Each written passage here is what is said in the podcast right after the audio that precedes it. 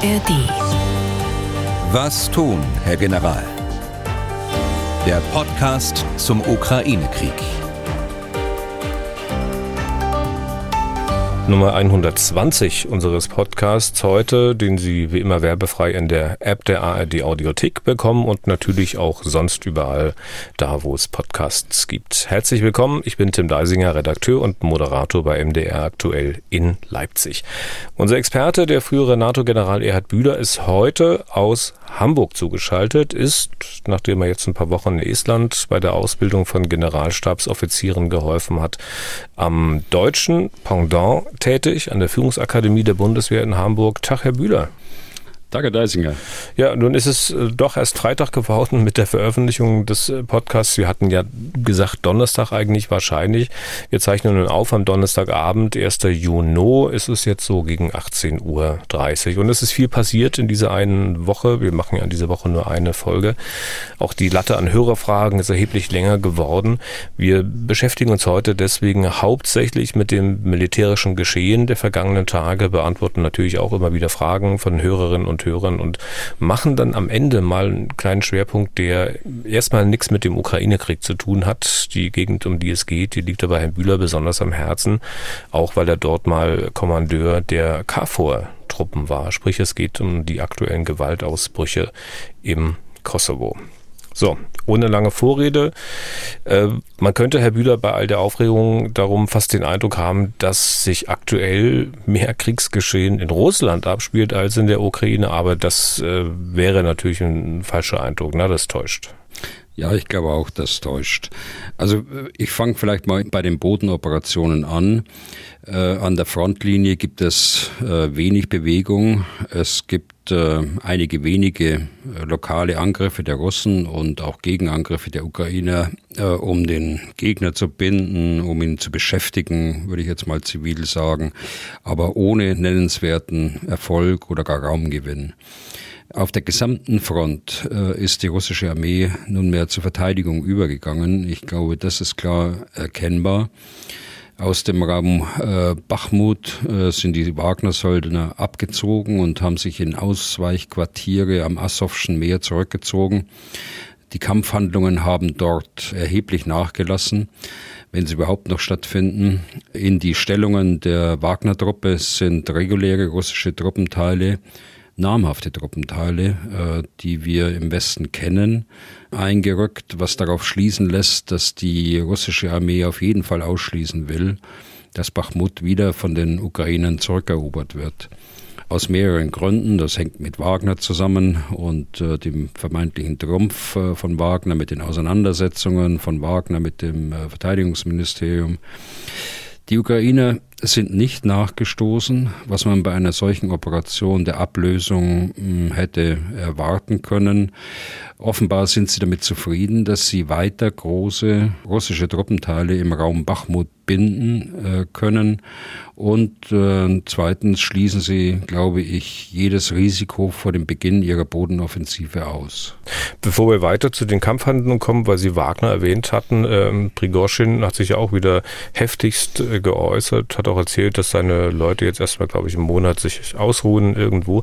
Und dann hat er gesagt, er will für seine Truppen einen eigenen Frontabschnitt haben. Ne? Also quasi wie so ein eigenes Spielzeug, das sie dann bespielen können, ähm, ohne dass die Kommandostrukturen der Russen eingebunden sind und denen irgendjemand von der Armee irgendwas zu sagen hat. Denken Sie, das ist etwas, worauf man in Moskau eingehen würde?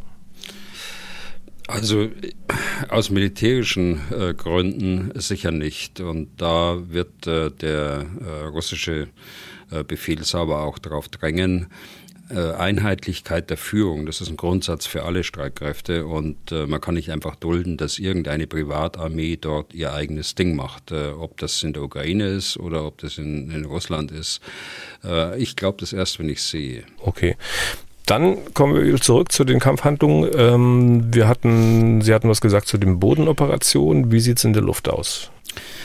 Ja, wir müssen auf die, die russischen Angriffe mit Raketen, äh, Marschflugkörpern und Drohnen äh, auf ukrainische Städte eingehen. Sie halten ja nunmehr seit äh, Anfang Mai an, ukraineweit aber auch mit einem Schwerpunkt auf Kiew, auf Kiew bei Tage. Und es waren nicht nur die iranischen Drohnen äh, mit relativ äh, geringer äh, Sprengkraft, sondern es waren auch schwere Marschflugkörper dabei sieben Meter lang, 450 Kilogramm Zuladung in Anführungsstrichen gleich Sprengstoff und äh, Iskander-Raketen, äh, die aus Richtung Norden anflogen, äh, also mutmaßlich aus äh, Belarus. Wiederum wurden die meisten äh, durch die ukrainische Luftverteidigung abgeschossen. Äh, über die letzten Tage geschätzt bestimmt äh, über 90 Prozent. Hier haben äh, und das muss man sagen, die aus Deutschland gelieferten Systeme wie Patriot, äh, wie Iris-T und auch der Flugabwehrpanzer äh, Gepard einen ganz großen Anteil daran. Und äh, da ist, ich muss wirklich sagen, ich bin froh, dass Deutschland einen so großen Anteil an dieser Luftverteidigung in der Ukraine jetzt hat die die Opferzahlen äh, trotz der massiven Angriffe doch äh, verhältnismäßig gering hält, auch wenn wie heute wieder äh, doch das eine oder andere Opfer, zivile Opfer, auch ein Kind äh, äh, zu beklagen ist. Aber alleine die psychische Belastung der Menschen muss enorm sein. Alleine in Kiew äh, im Monat Mai 18 nächtliche Angriffe, dazu dieser Tagesangriff, äh, dazu auch die Angriffe von äh, gestern auf heute, also von Mittwoch auf Donnerstag mit zum Teil mehrstündigen Luftalarm in der Nacht von drei bis vier Stunden, die die Menschen in Keller und äh, in Schutzräume zwingt. Der Zweck ist der, derselbe, der bereits äh, seit Anfang Mai äh, dort eine Rolle spielt. Abnutzen der ukrainischen Luftverteidigung, die äh, Ukrainer zu zwingen, ihre Luftabwehrraketen aufzubrauchen, Binden äh, der Systeme auf äh, die äh, Zielstätte, damit sie nicht zum Schutz der Gegenoffensive eingesetzt werden. Sie machen das äh, aus einem Grund, äh, neben dem Terror, der natürlich auch äh, eine Rolle spielt, aber sie machen das aus einem militärischen Grund. Sie machen das, um ihrer übermächtigen Kampfflugzeugflotte eine bessere Ausgangsposition zur Abwehr der ukrainischen Gegenoffensive zu schaffen. Jetzt waren wir bei den Luftoperationen der Russen hauptsächlich und den Abwehrmaßnahmen der Ukraine. Passiert denn eigentlich auf See irgendwas? Ja, also auf dem Schwarzen Meer sieht so aus, dass die russische Schwarzmeerflotte überwiegend in See ist. Äh, und das gilt insbesondere für die Raketenkreuzer, also die Plattformen, die Schiffe, die äh, mit äh, weitreichenden Marschflugkörpern und Raketen bestückt sind, insbesondere die Kalibermarschflugkörper, die schon häufig auf die Ukraine eingesetzt sind. Also auch das äh, ist ein Zeichen, äh, dass äh, die Russen sich auf eine Großoffensive jetzt einstellen und sie bringen ihre Plattformen in Stellung. Sehen Sie denn, was die, die, die Operation der Ukraine betrifft, ein bisschen mehr als nur kleinere Offensivbewegungen? Also wie ist es heute, Stand heute, das Bild, was sich da am Kopf zusammensetzt? Also die Vorbereitungen für eine mögliche Offensive am Boden ist klar erkennbar. Äh, möglicherweise ist es bereits die erste Phase äh, der Offensive. Und zwar durch Beschuss von logistischen Einrichtungen, von Führungsstellen, von Bereitstellungsräumen von Truppen, Betriebsstoffdepots, äh, Raffinerien äh, mit sehr weitreichender, sehr präziser Artillerie, mit Drohnen und Marschflugkörpern wie der kürzlich gelieferten Storm Shadow aus Großbritannien.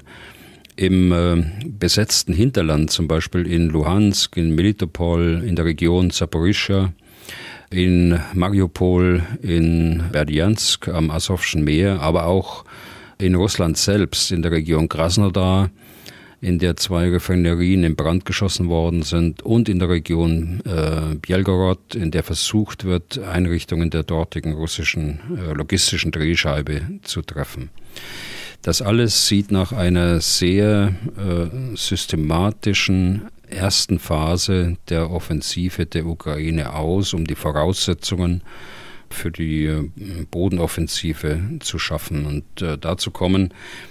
Auch das ist in dieser Woche deutlich geworden. Offenbar äh, Scheinangriffe zur Täuschung, also Scheinangriffe der Ukrainer zur Täuschung der Russen. Wo man sie erkennen kann, diese Scheinangriffe, da wollen wir besser nicht öffentlich darüber reden. Da hatten wir kürzlich mal die Hörerfrage und das sollte dabei bleiben. Also Scheinangriffe ja, aber wo sie genau sind, äh, da müssen wir nicht äh, öffentlich darüber reden. Und was die Explosionen betrifft, von denen Sie gesprochen haben, ich habe gelesen, es gab da auch eine, einen ukrainischen Angriff auf Melitopol, das ist ja so 100 Kilometer südlich von der Stadt Saporischia äh, entfernt und auch einige andere, Sie hatten es ja aufgezählt. Äh, lässt sich daraus möglicherweise so ein, so so ein möglicher Vorstoß äh, ableiten? Ich meine, Saporischia, das ist ja so die Richtung, von der viele vermutet haben, also dass da in diese Richtung äh, der groß angelegte Versuch der Ukraine gehen könnte, die Russen zurückzudrängen? Also Melitopol ist ein wichtiger Verkehrsknotenpunkt und ein äh, wichtiges Logistikzentrum der russischen Armee, äh, die diese Stadt seit Anfang des Krieges, ich glaube es war März vergangenen Jahres, besetzt hält aber dann auch Mariupol. Dieser Angriff auf Mariupol hat Schlagzeilen gemacht weil dort eine ehemalige Fabrik, die als Bereitstellungsraum für russische Truppen genutzt wurde, getroffen wurde und die Russen einige hundert Soldaten getötet oder verletzt äh, verloren haben. Und es gibt Hinweise darauf, dass äh, die äh, Bevölkerung tatsächlich dann auch Informationen weitergegeben hat.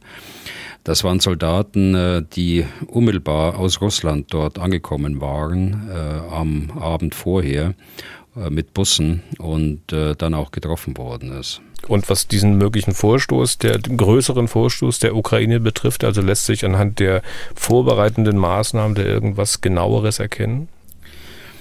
Ja, da kann man nur spekulieren. Ich glaube, äh, dass äh, in dieser frühen Phase man versucht, äh, logistische Einrichtungen auf breiter Front zu zerstören, um die Zielrichtung selbst nicht offenkundig zu machen, die man vorhat. Hm. Okay, dann äh, die Russen ähm, tun ja auch was. Da gibt es auch ab und zu Erfolgsmeldungen, dass sie da eine Ortschaft eingenommen haben. Und wie sieht es damit aus? Was äh, ist von den Meldungen zu halten? Ja, es gibt äh, eine Meldung, dass da zwei Dörfer eingenommen worden sind äh, im Bereich Avdivka. Aber das sind so taktische Erfolge, die äh, keinen operativen oder gar strategischen Hintergrund haben. Deshalb klammere ich das immer ein bisschen aus. Aber es gibt eine bemerkenswerte Meldung, dass ein ukrainischer Militärflugplatz angegriffen worden ist in Chmelnytsky. Ich hoffe, ich habe es richtig ausgesprochen, in der Westukraine, bei dem äh, fünf äh, Kampfflugzeuge Su-24-Bomber äh, getroffen worden sind. Bemerkenswert ist das, weil es den Russen mal gelungen ist, ein militärisches Ziel mit ihren Raketen anzugreifen. Und zweitens bemerkenswert, dass die Ukrainer den Verlust sofort bestätigt haben. Bemerkenswert ist aber auch, wenn man sich die Satellitenbilder ansieht, der, also ein, ein Bild vorher, ein Bild nach dem Angriff. Dort stehen äh, sieben Su-24 in einer Linie, Flügelspitze an Flügelspitze, äh, abgestellt auf einem äh, Abstellplatz äh, dieses, dieses Flughafen. Das sieht mir eher danach aus, äh, dass sie außer Dienst gestellt worden waren, denn äh, so stellt man keine Flugzeuge ab und äh, in einem Krieg sowieso nicht. die müssten aufgelockert dastehen mit großem Abstand zueinander unter Nutzung von Erdwellen, also von, von Sheltern, um den Schaden für die anderen gering zu halten. So hat offensichtlich eine Waffe dazu geführt, dass fünf Flugzeuge zerstört worden sind. Hm. Und, und die andere, vielleicht noch einen Punkt, der auch bemerkenswert ist, äh, weil, äh, weil er eben aus Moskau berichtet worden ist, äh, von der Ukraine nicht bestätigt, aber es gibt Bilder dazu.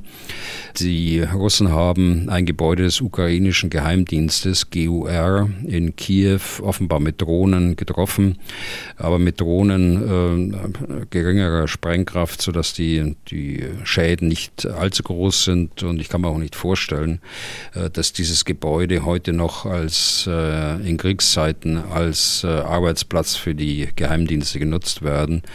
Das äh, könnte sogar sein, dass das leer gestanden hat, aber hm. äh, das weiß man natürlich nicht genau. Naja, können wir vorstellen, dass jetzt äh, dass die letzten beiden Sachen jemand hört und sagt, na, da, ach, der redet der Bühler wieder, das ist schön, also für die Ukrainer. ich will mal ganz kurz bei, bei den Flugzeugen nachfragen. Ich meine, wenn das nicht so gewesen ist, dass diese Flugzeuge so außer Dienst waren, dann wäre es natürlich schon ein herber Verlust, weil die Su-24 äh, sind ja die Maschinen, die man sozusagen nutzt jetzt, um die Storm Shadow Raketen der, der Briten zu verschießen. Ne? Also wenn es äh, wirklich so war, dass die noch operationell äh, waren, dann war das natürlich ein großer äh, taktischer Fehler, die so eng zusammenzustellen. Ja. Das will ich damit sagen. Und äh, äh, mit Blick, der Hinweis ist ja, ist ja richtig auf die Storm Shadow, dann kann ich mir das nicht vorstellen, dass die äh, dort noch tatsächlich einsatzbereit waren. Aber wie auch immer, das ist, zeigt, dass die Ukraine, wie schon vorher auch, Kampfflugzeuge Flugzeuge verloren hat, ob jetzt ein einsatzbereit oder nicht einsatzbereit. Aber äh, nochmal auf Ihren Punkt, blauäugig ist das nicht. Also ich versuche da schon die beiden Positionen äh, darzustellen. Ich habe ja auch Dritte vors Loch geschoben, also die das denken könnten. Das war ja gar okay. nicht aus meinem Inneren sozusagen erwachsen. Mhm. Ich will mal ganz kurz eine Frage einschieben und zu einer Begriffserklärung, wenn über das Kampfgeschehen berichtet wird, ähm, hatten Sie auch schon öfter mal erwähnt, und zwar die Frage von Johannes Bergmann. Ich zitiere, bei den Verletzungen der Soldaten wird oft von Schrapnellen als Ursache gesprochen. Wird hier seitens Russlands entsprechende äh, geächtete Streumunition, welche gezielt Schrapnelle freisetzt, verwendet oder handelt es sich um Schrapnelle, die gegebenenfalls durch die Explosion eines konventionellen Geschosses entstehen? Vielen Dank einstweilen und mit freundlichen Grüßen. Also Schrapnelle, das ist eigentlich ein alter Begriff. Äh, er beschreibt eine Artilleriegranate, die vor dem Einschlag Metallkugeln ausstößt, um eine breitere Wirkung zu erzielen. Das ist also eine Flächenwaffe, die äh, in äh, Kriegen der Vergangenheit benutzt worden ist, um eine breite Wirkung zu erzielen. Umgangssprachlich wird es heute auch für Metallsplitter verwendet, äh, die bei einer Detonation einer Artilleriegranate, also der Außenhülle, entstehen. In diesem Zusammenhang äh, habe ich möglicherweise den, den Begriff so verwendet. Mhm. Äh, das Ganze streut zwar auch, äh, hat aber mit Streumunition nichts zu tun. Streumunition sind äh, Granaten oder auch Raketen, die eine Vielzahl weiterer kleinerer Explosivkörper ausstoßen. Also nicht nur Metallkugeln, sondern Explosivkörper ausstoßen. Wegen der in der Anfangszeit der Nutzung solcher Munition und ergaben sich äh, hohe Fehlerquoten, das heißt Blindgänger, die nicht explodieren und äh, die ein Gebiet für längere Zeit verseuchen können. Äh, wegen dieses Sachverhalts ist die Munition geächtet. Das Abkommen wurde aber nicht von allen Staaten unterschrieben, auch nicht von Russland.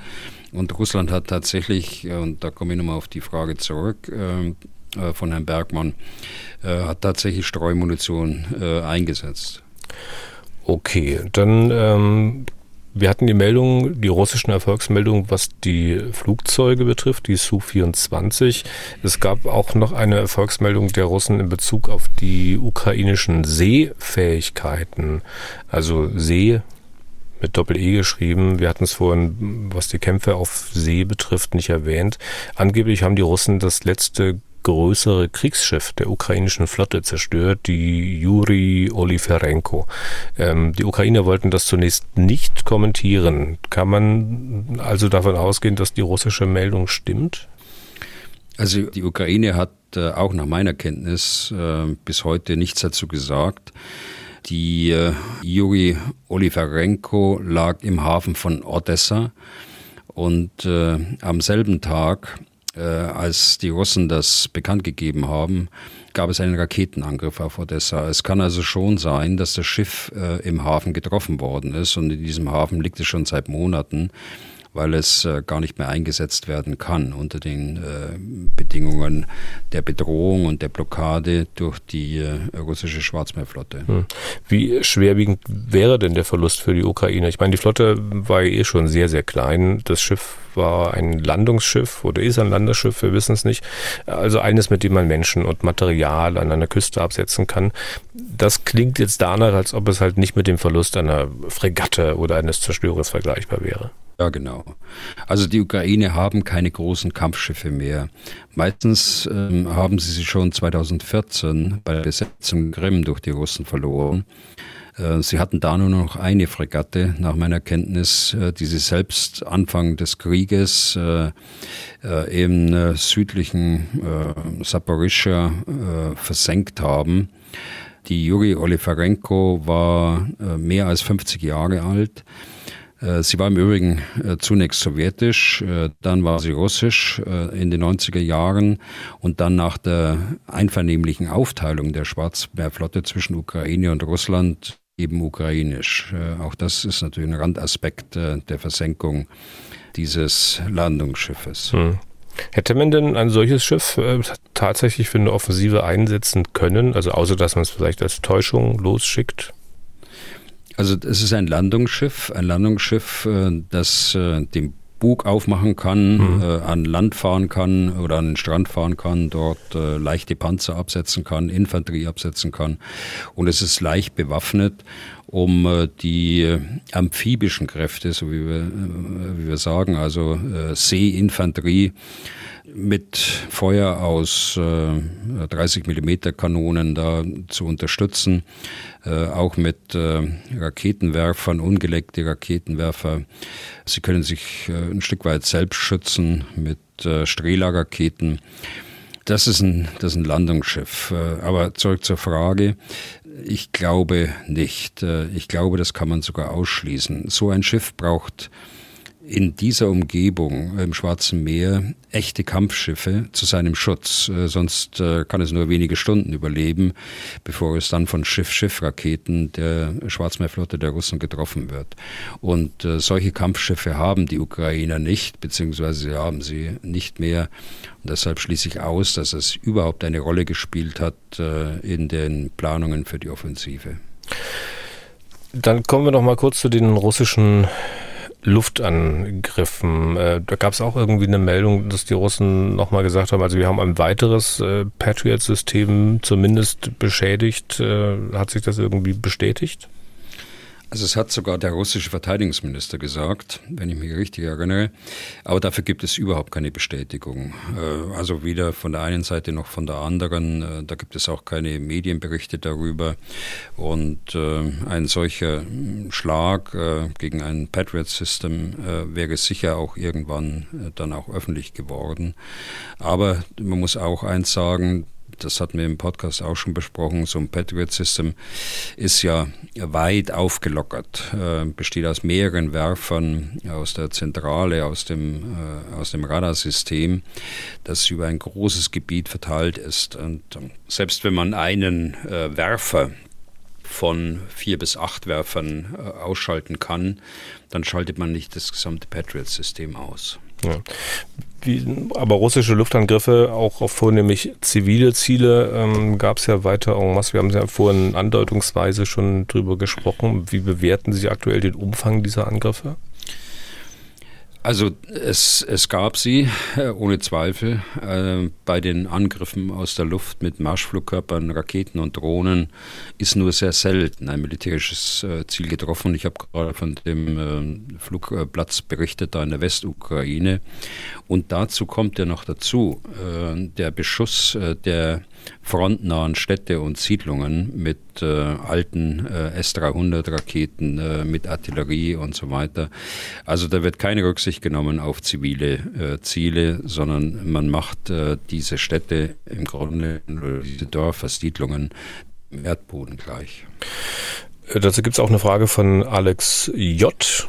Den Nachnamen sollen wir entsprechend verkürzen. Der hat Ihnen auch immer genau zugehört bei Ihren Ausführungen. Und der schreibt Folgendes. Herr Bühler spricht bei den Angriffen der russischen Armee mit Marschflugkörpern und anderen Waffen dieser Art von einem Austesten der ukrainischen Luftverteidigung. Könnten Sie auf die Ziele, Schrägstrich Absichten und vor allem auf die Aussichten auf Erfolg beziehungsweise eventuell bereits Erreichtes eingehen. In Klammern leider hat Herr Bühler dazu noch keine Einschätzung abgegeben. Ist die Luftverteidigung bereits eingeschränkt? Erlangt die russische Armee nachweislich durch dieses Vorgehen bereits Vorteile im Luftraum? Welche Kapazitäten hat Russland noch für diese Taktik und wie sehen die Ressourcen der Ukraine aus? Also die Ukraine hat äh, landesweit äh, ihre kritische Infrastruktur mit Schwerpunkt äh, auf die Hauptstadt Kiew äh, mit Luftverteidigungssystemen gesichert. Äh, das wissen wir auch aus den Unterlagen, die äh, im Februar öffentlich geworden sind, der Amerikaner. Da haben wir einen Einblick bekommen. Mit den Angriffen aus der Luft erreicht Russland dass die großräumige Verteilung der ukrainischen Systeme erzwungen wird und erhalten bleibt.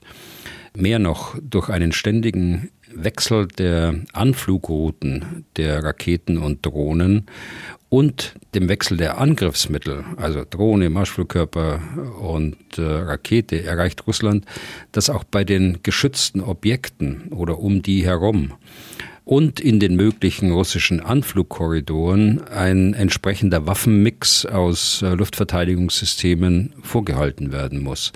Nicht jedes System ist zur Abwehr jeder Angriffswaffe geeignet. Also ein äh, Gepard ist beispielsweise sehr geeignet und sehr erfolgreich in der Bekämpfung äh, von Drohnen. Die Iris-T ist äh, sehr erfolgreich auf kurze Reichweite gegen äh, äh, anfliegende ballistische Raketen. Natürlich kann sie auch eingesetzt werden auf Drohnen, aber das, äh, wenn ich da einen Gepard daneben stehen habe, dann mache ich das lieber mit dieser Waffe als mit einer sehr teuren und äh, nicht in großem Umfang zur Verfügung stehenden Iris-T. Dazu kommt noch die Abnutzung durch den Munitionsverbrauch. Insbesondere die Ukraine muss da mit ihren äh, Mitteln haushalten. Und äh, zum zweiten Punkt, Russland hat im Vergleich zur Ukraine eine übermächtige Flotte von Kampfflugzeugen, dass es natürlich gerne äh, mit zur Abwehr der ukrainischen Großoffensive nutzen möchte. Äh, das ist, wäre ein wirksames Mittel. Das wird aber nur gelingen, wenn die Ukraine ihre Luftverteidigungssysteme weiterhin flächendeckend über die gesamte Ukraine ausstreuen muss und sie nicht in dem Raum, äh, in dem die Großoffensive stattfinden soll, äh, konzentrieren können.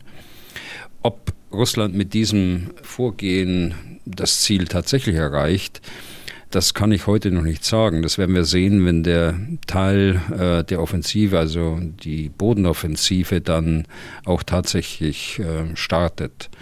Letzter Punkt äh, zu den Ressourcen.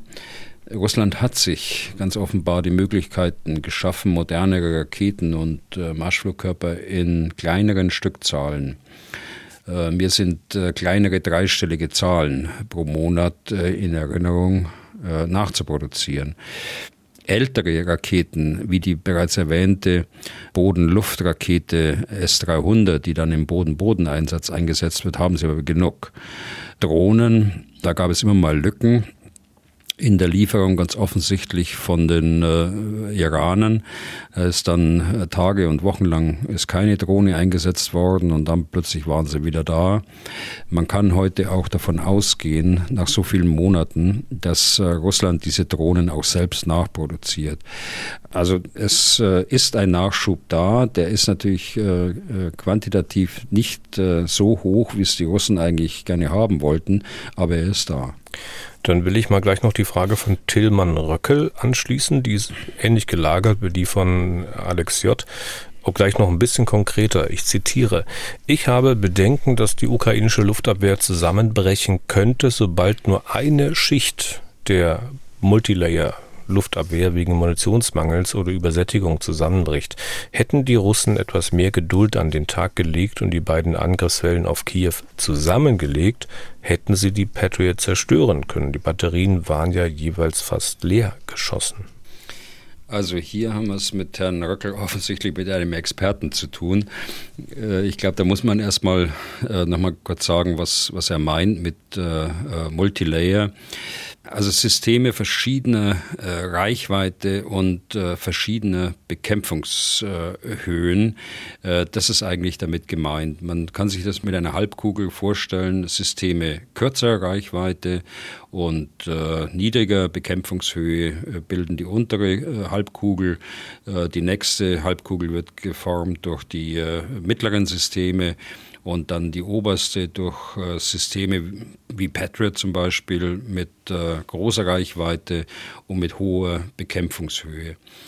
Wenn Herr Röckel von Übersättigung spricht, dann meint er, dass ähm, wenn man sehr viel Raketen äh, schickt, dass dann die äh, Verteidigungssysteme äh, das nicht mehr verarbeiten können, dass äh, der, das Radargerät äh, das nicht mehr alles verarbeiten kann, die, die Feuerleitsysteme das nicht mehr verarbeiten können. Äh, nur als Größenordnung ein modernes Flugabwehrsystem kann etwa 50, 60 Ziele gleichzeitig verfolgen und äh, auch fünf äh, und äh, vielleicht ein bisschen mehr äh, Ziele gleichzeitig auch bekämpfen. Also äh, Übersättigung, äh, ja, die Gefahr besteht immer, aber je moderner das System ist, desto mehr Raketen braucht man um ein solches System dann auch durch Übersättigung auszuschalten. Munitionsmangel ist eher ein Punkt, denn natürlich, und da hat der Röckel ja recht, wenn mal so eine Patriot-Batterie ein Patriot-System fast leergeschossen ist, äh, wenn äh, die vier äh, Raketen, die so ein Werfer hat, mal weg sind, dann dauert das eine Weile, bis der Nachschub wieder da ist, bis sie wieder verladen werden auf dem Werfer. Also das ist eher ein Punkt. Warum die Russen das nicht schaffen, das ist ja auch die Frage, die sich daraus ergibt.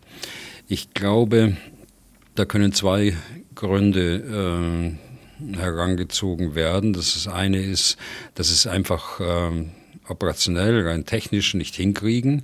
Das ist zusammenbringen, würde ich aber sofort wieder verwerfen, denn dumm sind die auch nicht. Ich glaube, es liegt eher an der verfügbaren Anzahl von Plattformen. Jede Rakete braucht ja ein Flugzeug äh, und das Flugzeug hat eben nur die eine Rakete und wenn die verschossen ist, muss es wieder landen und da muss eine neue dran gehängt werden.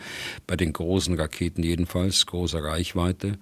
Und äh, bei Schiffen ist es ähnlich. Wenn äh, Schiffe mal verschossen haben, dann müssen sie zurück in den Hafen und äh, müssen nachladen oder es muss ein Versorgungsschiff rauskommen, was eine anspruchsvolle Geschichte ist, das äh, auf See dann von dem Versorgungsschiff auf den Kreuzer zu verladen, insbesondere unter Beobachtung, Radarbeobachtung durch die Ukraine und äh, auch die Ukraine hat natürlich Waffen, wo sie von der Küste aus Schiffe bekämpfen können. Also lange Antwort, äh, genau weiß man es nicht, aber in diese Richtung, glaube ich, äh, muss man denken, wenn man so argumentiert, man könnte mehrere Angriffswellen auf einmal zusammenlegen, um dann Übersättigung des Systems zu erreichen. Okay. Herr Bühler, dann müssen wir mal ein bisschen ausführlicher über die Angriffe auf russisches Kernland sprechen. Am spektakulärsten sicherlich die Drohnenattacken auf Moskau. Das waren ja jetzt ein paar mehr als vor einiger Zeit über dem Kreml, äh, als da ein oder zwei Flugobjekte abgeschossen wurden. Ja, das waren mehr gesicherte Zahlen, gibt es allerdings nicht. Es gibt ja von keiner Seite eine äh, klare Bestätigung, von der Ukraine schon gar nicht. Also die Zahlen, äh, die man im Internet so finden kann, die reichen von 8 äh, bis 29 Drohnen. Die Abschussquote variiert auch, äh, abhängig eben von der Zahl äh, der, der Drohnen, die man zugrunde legt. Auch der Typ ist nicht eindeutig zu erkennen. Manche äh, glauben zwar, Drohnen aus ukrainischer Produktion zu erkennen, andere glauben, äh, dass äh, Drohnen aus chinesischer Produktion erkennbar sind. Aber wir wissen äh, von diesem Angriff auf Moskau einfach äh, zu wenig, jedenfalls zu wenig Fakten und zu wenig Details. Aber was man sehen kann, dass es nicht diese kleinen, äh, handelsüblichen, vielleicht DJI-Drohnen waren, wie es die tausendfach auch an der Front gibt und die dort verwendet äh, werden. Gibt es auch in Deutschland jede Menge davon, wenn man Bilder machen will aus der Luft zum Beispiel. Also diese Drohnen diesmal, die waren dann schon ein deutlich Stück größer. Ja, also es waren schon größere. Also ich würde mal schätzen von den Bildern her, dass es äh, drei bis vier Meter äh, waren, wobei ich nicht weiß, ob ich ähm, von allen äh, die Bilder gesehen habe oder ob da noch kleinere dabei waren, die ich eben nicht gesehen habe oder auch größere. Das ja. äh, kann ich nicht sagen. Also das passt auch in das Bild, was ich gerade beschrieben habe, ja. äh, dass es einfach zu wenig Informationen bisher gibt. Die ukrainische Führung hat da auch gleich die Hände gehoben und gesagt, also wir waren es nicht. Ähm, ist denn das glaubhaft? Also ich weiß es äh, tatsächlich nicht. Äh, die Ukrainer sagen, sie wären äh, da nicht unmittelbar beteiligt äh, gewesen. Ich glaube, das war der Berater des äh, Präsidenten. Ist natürlich ein dehnbares Zitat und das lädt ja förmlich zur Interpretation ein. Was soll das heißen? Sie waren nicht unmittelbar beteiligt. Die nächste Frage eines Journalisten wie Sie würde ja sein, ja, waren Sie denn mittelbar beteiligt? Auch das wissen wir nicht. Da ist auch der Sachverhalt noch nicht klar. Aber die Dinger waren ja so groß, wenn sie drei, vier Meter waren, also die hätte man ja nicht mal eben von Putins Nachbarstraße aus starten können, wie das äh, vielleicht bei diesen kleinen Drohnen über dem Kreml gewesen sein könnte. Und scheint es auch nicht unbedingt wahrscheinlich zu sein, dass beispielsweise diese russischen Kämpfer aus der Freiwilligen Legion oder dem Freiwilligen Chor, die da bei Belgorod von sich reden machten, dass die diese Drohnen losgelassen haben. Äh, haben Sie denn eine Ahnung, wer, wer bleibt denn da noch? Also da kann man ja nur äh, Spekulieren. Äh, Optionen, ja, ne, ich will jetzt, jetzt mal Optionen äh, nennen. Ich meine, es gibt ja russische Widerstandsgruppen äh, seit Beginn des Krieges, insbesondere Widerstandsgruppen, die sich äh, konzentriert haben auf Eisenbahnverbindungen russlandweit und die angegriffen haben, Sprengstoffanschläge gemacht haben. Wobei mir unklar ist, ob eine solche Widerstandsgruppe einen solchen Angriff äh, mit äh, dieser Zahl von Drohnen ohne Unterstützung von außen äh, durchführen kann. Äh, also das wäre eine Option.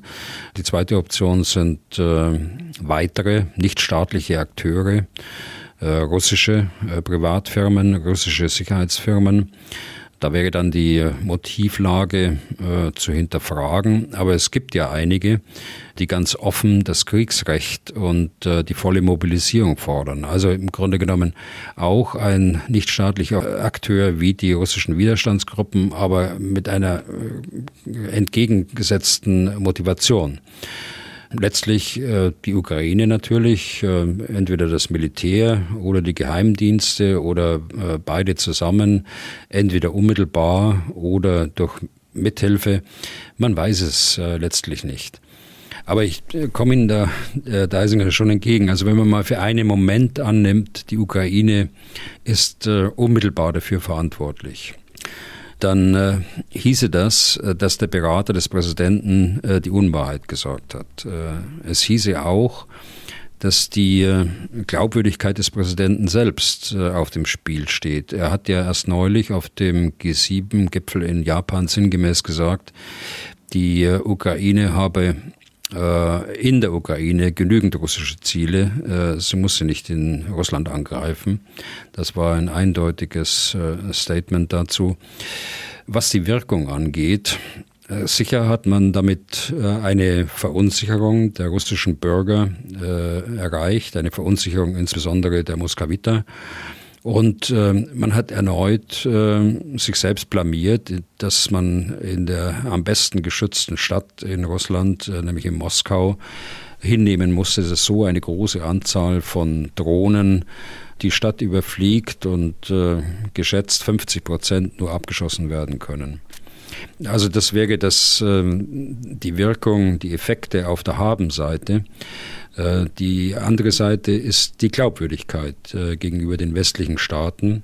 Sie wäre tatsächlich in Frage gestellt. Äh, und ohne deren Unterstützung der westlichen Staaten hat die Ukraine keine Überlebensfähigkeit. Also von daher stellt sich für mich die Frage nach dem Rational. Und Militärs sind gewohnt, in Effekten und in Wirkungen zu denken. Also alles, was man tut, dass man das zu Ende denkt. Was bedeutet das am Ende? Welche Wirkung hat das?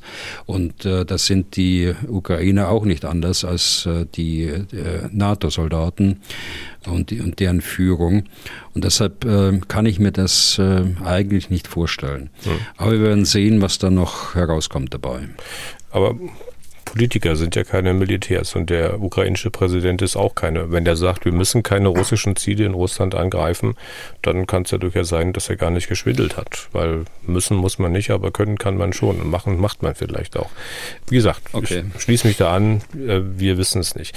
Es gibt aber weiter Angriffe, das wissen wir, auf die russische Region Belgorod. Äh, da hatten wir auch schon drüber gesprochen, als das das erste Mal so richtig hochgekocht ist. Ähm, wenn Sie dafür die Hand ins Feuer legen sollten, dass man da bei diesen Angriffen jetzt nur militärische Ziele angegriffen hat, würden Sie es denn tun? Also die Ukraine muss den Weg fortsetzen, sich von der Art und Weise der Kriegführung in ihrem Abwehrkampf gegen den Aggressor Russland abzugrenzen.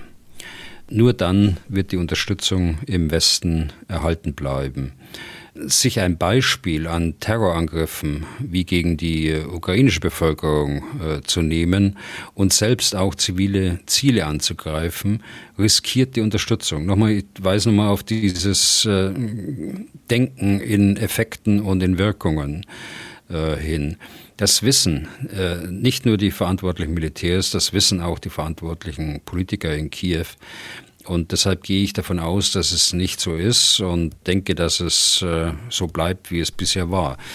Diese Angriffe, die Sie jetzt gerade äh, hinterfragt haben, äh, die richten sich gegen militärische Infrastruktur im Raum Bielgorod.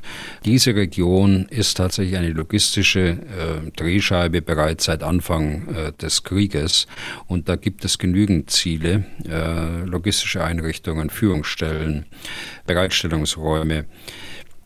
Natürlich muss ich auch sagen, äh, dass es beim Abschuss von Raketen, was die Russen ja auch gemacht haben, oder auch von Drohnen, was sie auch gemacht haben, es kann natürlich dazu kommen, äh, dass deren Trümmerteile auch in zivile Wohnsiedlungen landen. Und ich habe die Bilder ja auch gesehen. Aber das äh, hat ja nichts zu tun damit, dass man zunächst das militärische Ziel treffen will und dass dann durch die Abwehrmaßnahmen der Russen das irgendwo anders landet. Hm. Also ein gezieltes Beschießen von zivilen Zielen halte ich für ausgeschlossen. Aber ein wahlloses Beschießen von Zielen, wo man keine Unterscheidung macht? Nein, auch das nicht. Natürlich nicht. Äh, wahllos sowieso nicht. Äh, denn wahllos bedeutet ja, dass äh, mir das völlig egal ist, ob das ein militärisches Ziel ist oder ein ziviles Ziel. Und Angriffe auf zivile Ziele wären völkerrechtlich nicht korrekt. Das hatten wir schon zigmal festgestellt. Allerdings gibt es da auch unter unseren Hörern einigen Widerspruchsgeist, der sich immer mal wieder regt. Ich will mal stellvertretend die Mail von Matthias Lau zitieren. Warum soll die Ukraine das russische Staatsgebiet nicht angreifen, obwohl sie von genau dort selbst angegriffen wurde und wird? Warum soll anscheinend Russland sozusagen geschützt werden. Es ist meines Erachtens absurd, dass Putin sich das Recht anmaßt, ein Nachbarland zu überfallen, aber dieses dann nicht zurückschlagen darf. Weiterhin bezüglich Neonazis. Angesichts ihrer Methoden sitzen die Nazis ja offensichtlich im Kreml. Die Ukraine kämpft um ihre Existenz. Dass dort unsere Standards nicht immer angewendet werden können, sollte doch verständlich sein, oder? Ja, also völkerrechtlich ist es ja vollkommen in Ordnung. Äh, das Selbstverteidigungsrecht kennt keine geografischen Grenzen. Natürlich darf die Ukraine militärische Ziele in Russland, von denen eine unmittelbare Gefahr für die Ukraine besteht, angreifen. Völkerrechtlich muss nur der Grundsatz der Verhältnismäßigkeit äh, beachtet werden und äh, bestimmte Verbotsregeln eingehalten werden, also zum Beispiel kein Beschuss äh, von zivilen Zielen. Aber natürlich macht es auch militärisch Sinn, wenn man jetzt in Bielgorod oder auch in Krasnodar Ziele angreift von militärischer Bedeutung. Äh, das ist also völkerrechtlich in Ordnung, macht auch militärisch Sinn. Und die Ukraine macht es ja auch äh, in Krasnodar, in Bielgorod, äh, in, auf die Marinebasis bei Krasnodar, auf den militärischen Flugplatz bei Moskau, auf dem strategische Bomber stationiert sind. In einem äh, Punkt äh, will ich aber auch deutlich sagen, Standards dürfen wir nicht aufgeben. Äh, Standards, das sind nicht nur westliche Standards. Das Völkerrecht ist der Standard schlechthin, den sich die Welt äh, geschaffen hat. Äh, nach vielen Kriegen, gerade nach den Kriegen des letzten Jahrhunderts, hat sich das Völkerrecht ja enorm weiterentwickelt.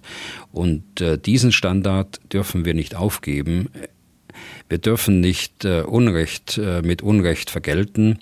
Und äh, wenn Russland äh, einen Krieg vom Zaun bricht, das äh, man als Kriegsverbrechen werten kann und werten muss, dann darf man nicht im Krieg selbst dann auch die Regeln des Völkerrechts brechen. Und ich glaube, das äh, wissen die Ukrainer und sie haben sich bisher immer an diese Regeln auch gehalten und das wird auch sicher weiterhin so sein. Und äh, Herr Lau, den wir gerade zitiert hatten, war dann, sage ich mal, noch einer der harmloseren Frager. Es gibt ja auch Hörer und Hörer, die hin und wieder mal schreiben, die das Völkerrecht da an dieser Situation als völlig hinderlich ansehen. Die fordern, dass die Russen das erleiden sollen, was die Ukrainer erleiden müssen. Aber ähm, denen ist ja jetzt eine eindeutige Antwort gegeben von Ihnen, Herr Bühler, ohne dass wir die Fragen wortwörtlich zitiert haben. In Bezug auf die Angriffe auf russisches Staatsgebiet scheint es aber auch irgendwie, mein Eindruck zumindest, Gesprächsbedarf zu geben, und zwar beispielsweise zwischen Briten und Amerikanern. Also das, was man da liest, das klingt jetzt nicht so nach einheitlicher Meinung. Die Amerikaner, die legen großen Wert darauf, dass mit ihren Waffen ganz allgemein keine russischen Ziele angegriffen werden. Und die Briten meinen, nö, nö, macht mal, äh, militärische Ziele in Russland eingreifen ist völlig okay. Das sagen die Amerikaner nicht. Also beide äh, würden sicher sagen, völkerrechtlich ist das vollkommen in Ordnung. Es ist allerdings eine politische Frage und äh, in dieser politischen Frage ist Amerika äh, sehr vorsichtig. Äh, das wissen wir seit Kriegsbeginn.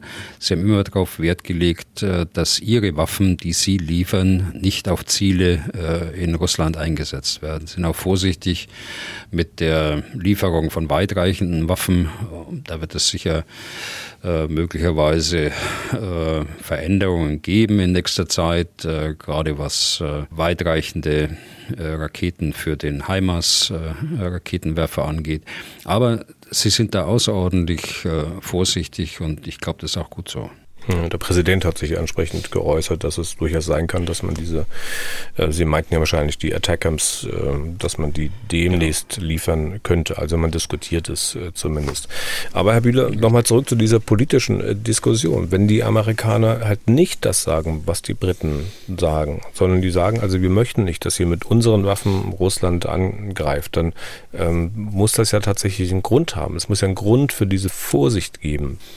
Ja, ist zunächst mal eine, eine Auffassung zweier souveräner Staaten, die kann ja äh, durchaus unterschiedlich ausfallen, wobei im Kern, äh, das sagte ich gerade schon, was das Völkerrecht angeht, beide sicher die gleichen Auffassungen haben. Aber äh, die Amerikaner sind eben die zweitgrößte Nuklearmacht äh, der Welt nach Russland. Und dann kommt lange, lange nichts. Und dann kommt China und dann kommt Frankreich und dann kommt äh, Großbritannien.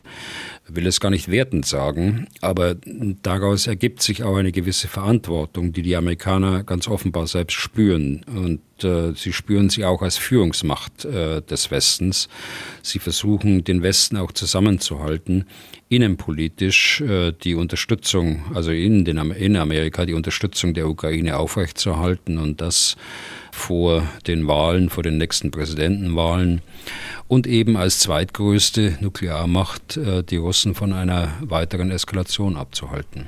Zurückhaltend ist ja auch die deutsche Bundesregierung, zumindest wenn der Kanzler spricht.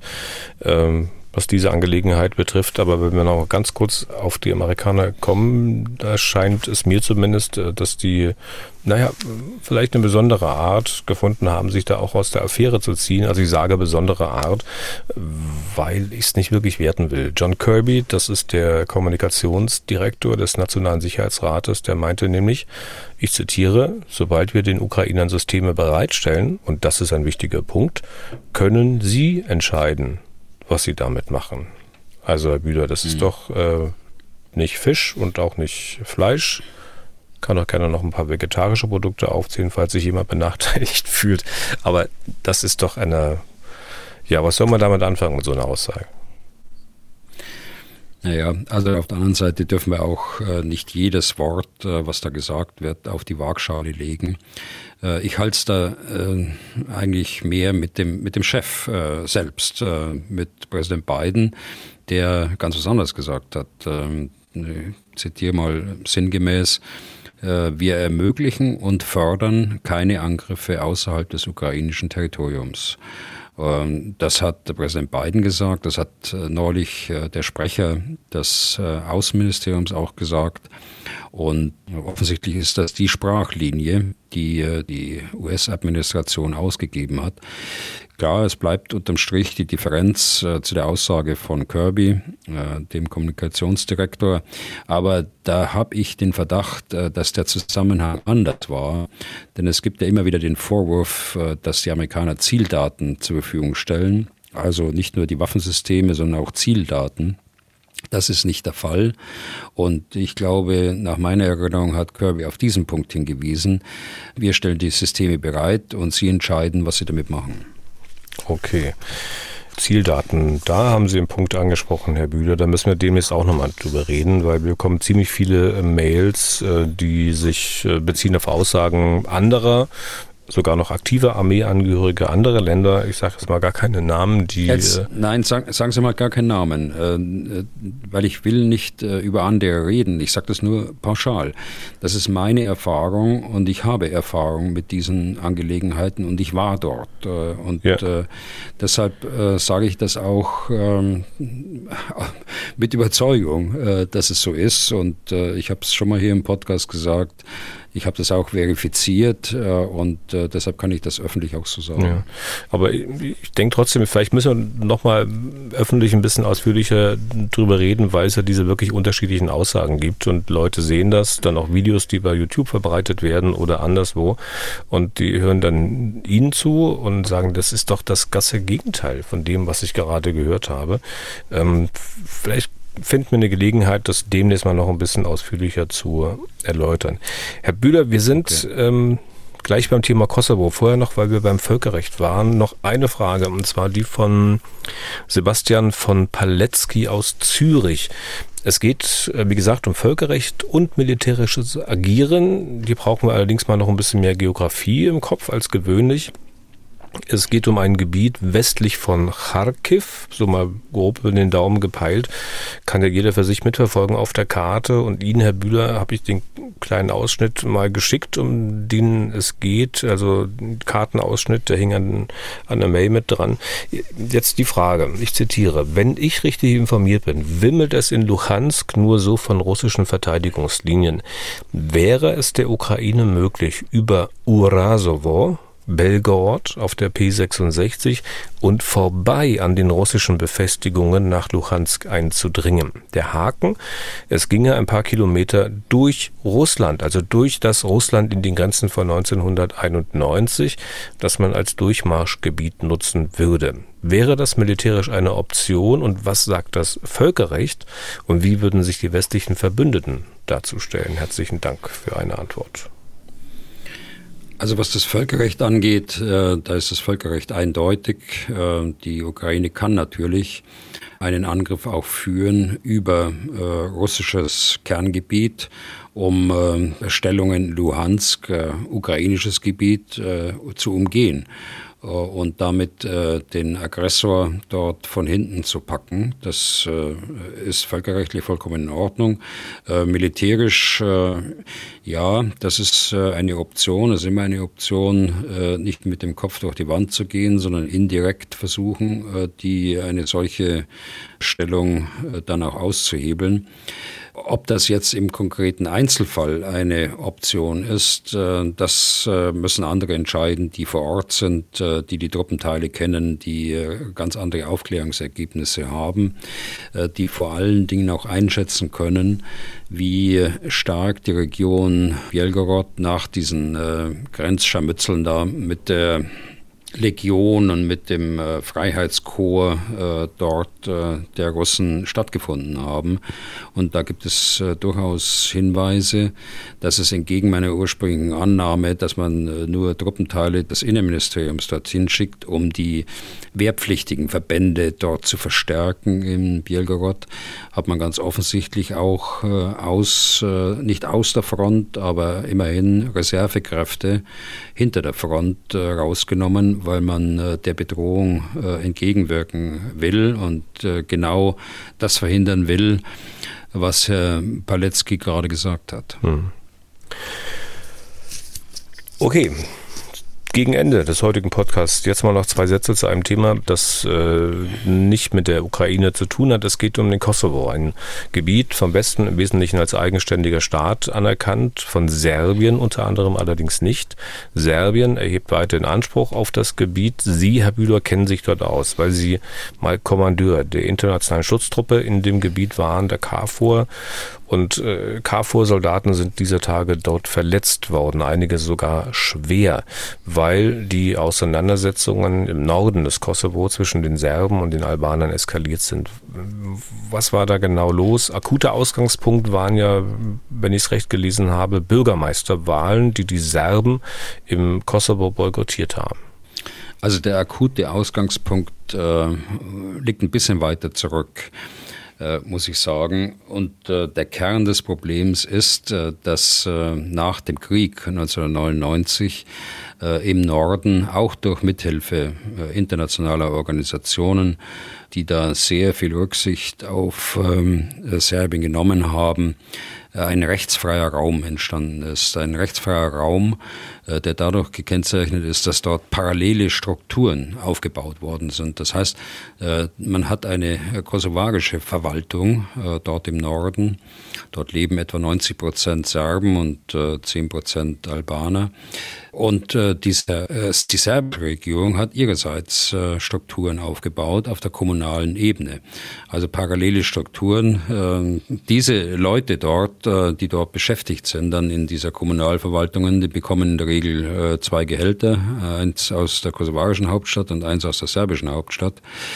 Der zweite Punkt ist, äh, in diesem rechtsfreien Raum hat sich äh, organisierte Kriminalität ausgebreitet und fühlt sich sichtlich wohl, möchte auch diesen Zustand erhalten. Und äh, es gibt äh, natürlich serbische Nationalisten, nicht nur aus dem Nordkosovo, sondern eben auch aus äh, dem Kernland äh, Serbien selbst, äh, die diesen Zustand offen halten wollen.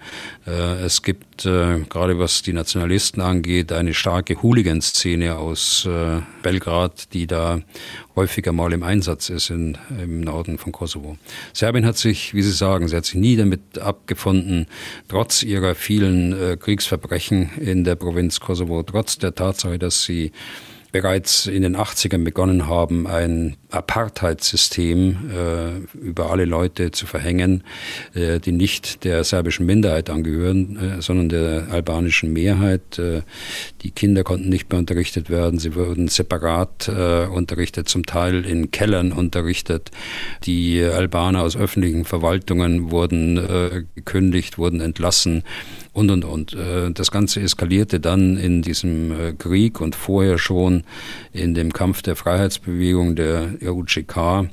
Und nach vielen internationalen Verhandlungen und äh, dem großen Einsatz auch von äh, Präsident äh, Atisari, also dem finnischen äh, ehemaligen Präsidenten, muss ich sagen, hat sich Kosovo dann 2008 selbstständig erklärt.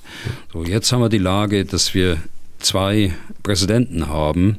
Der eine äh, nationalistischer als der andere. Der eine ist äh, Vucic, der serbische Präsident, der bei Milosevic äh, schon äh, Informationsminister oder Pressesprecher war, je, nach, je nachdem, wie man es will. Und wir haben auf der anderen Seite seit äh, anderthalb, zwei Jahren einen Mann, äh, Albin Kurti, der eine äh, Volksbewegung angeführt hatte in, in äh, den letzten 20 Jahren und jetzt unter großen Hoffnungen der Bevölkerung und großer Unterstützung auch aus dem Westen in dieses Amt gekommen ist, äh, des Premierminister. Einer ist so unversöhnlich äh, wie der andere. Äh, jeder nutzt äh, die Situation aus, auch im Norden des Kosovos, für seine äh, Ziele, für seine innenpolitischen Ziele, um das ähm, eher nationalistische Klientel dort auch bei Laune zu halten, was auch beide äh, äh, brauchen für einen künftigen Wahlsieg. Also das ist die, das ist der Hintergrund. Ich wollte gerade sagen, Sie sind Sie schon sehr in den Hintergrund eingestiegen und ich höre, Sie könnten da wahrscheinlich Stunden Vorträge erhalten, über mehrere Stunden ohne Punkt und Komma und ohne vorbereitet zu sein. Äh, aber der aktuelle Anlass, äh, weswegen, wobei die, die KFOR-Soldaten verletzt worden sind, was ist da passiert? Wie ist es dazu gekommen? Also in, im, im, letzten Jahr gab es äh, Auseinandersetzungen über Kfz-Kennzeichen, die von Serbien nicht anerkannt worden sind, über Personalpapiere äh, kosovarischer Bürger, die von Serbien nicht anerkannt worden sind, mit all den Auswirkungen auf die Reisefreiheit. Und nun hat man ein Schlüsselwort dort unten äh, benutzt, das heißt reziproke Maßnahmen. Also wir machen jetzt genau das Gleiche. Was die Serben mit uns machen, machen wir jetzt auch. Und das ist eben eine der Maßnahmen der der Regierung Kurdi dort gemacht worden sind. Es kam darauf äh, zu Protesten, es kam zu äh, Rückgabe der der Kommunalmandate durch äh, serbische Politiker im Norden. Es kam, äh, hat es noch nie in Europa gegeben, äh, dazu, dass äh, mehrere hundert Polizisten ihr Amt aufgegeben haben, ihre Uniform ausgezogen haben. So, und vor diesem Hintergrund muss man jetzt sehen, haben Wahlen stattgefunden im Norden, den die Serben äh, boykottiert haben.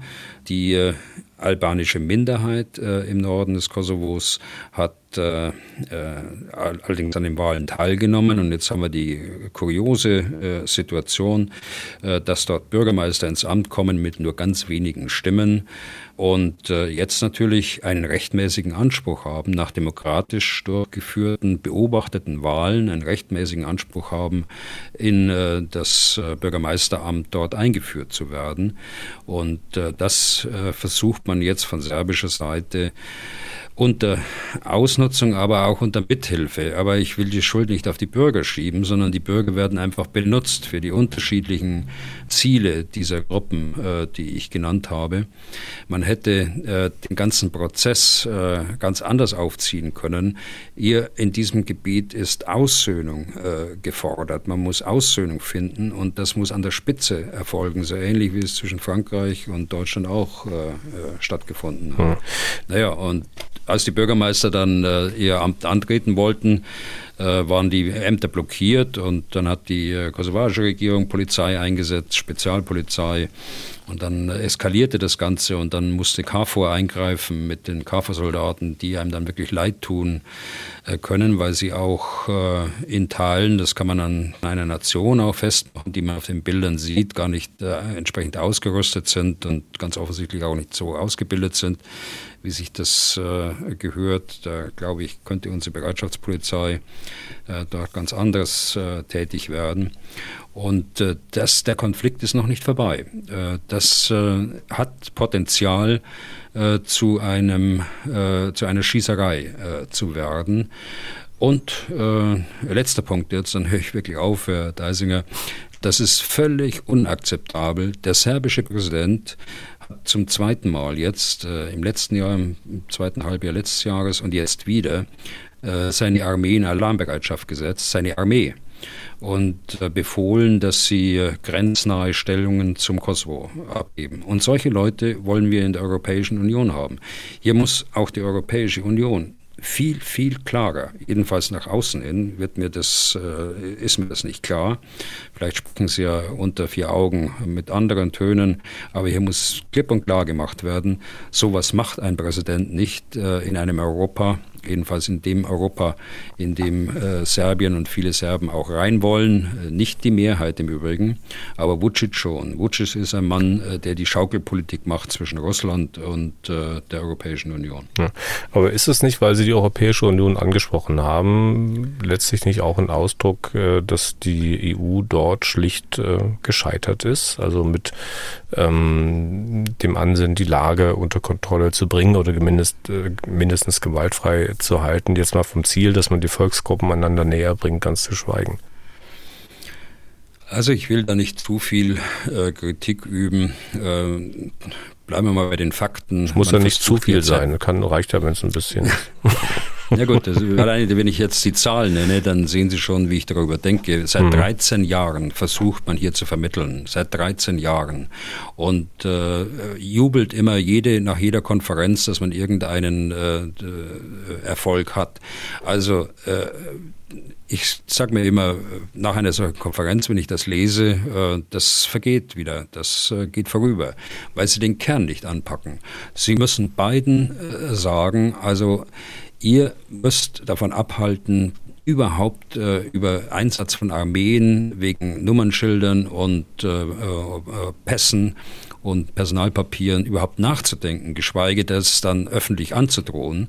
Und dem anderen muss man sagen, du hast ganz andere Probleme in deinem Land. Äh, du hast auch Probleme jetzt mittlerweile, weil die Bürger erkannt haben, dass sie äh, große Hoffnungen in die neue Regierung, die kosovarische, gesetzt haben, aber dies sich eben nicht erfüllt. Und äh, vor allen Dingen wird der Regierung jetzt übel genommen, dass der wichtigste Verbündete, nämlich die Amerikaner, vom Kosovo abrücken und die Europäische Union das nicht in der Lautstärke, aber doch immerhin auch gesagt hat. Und ich glaube, da kommen noch mehr Druckmittel und da müssen auch noch mehr kommen. Hm.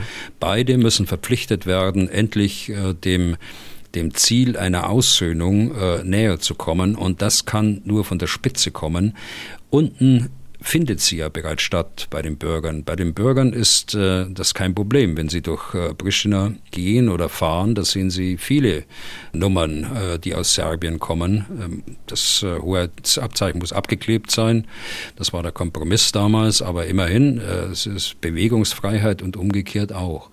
Aber wenn die Spitze nur ihre eigenen Ziele verfolgt und ihr eigenes Klientel bedient, äh, wird das nie was. Und äh, das muss man allen beiden klar und deutlich sagen. Okay. Äh, ich hätte noch eine ganze Reihe von Fragen zu diesem Thema, aber wenn ich an die Uhr gucke, Herr Bühler, dann wird mir wieder Angst und Bange.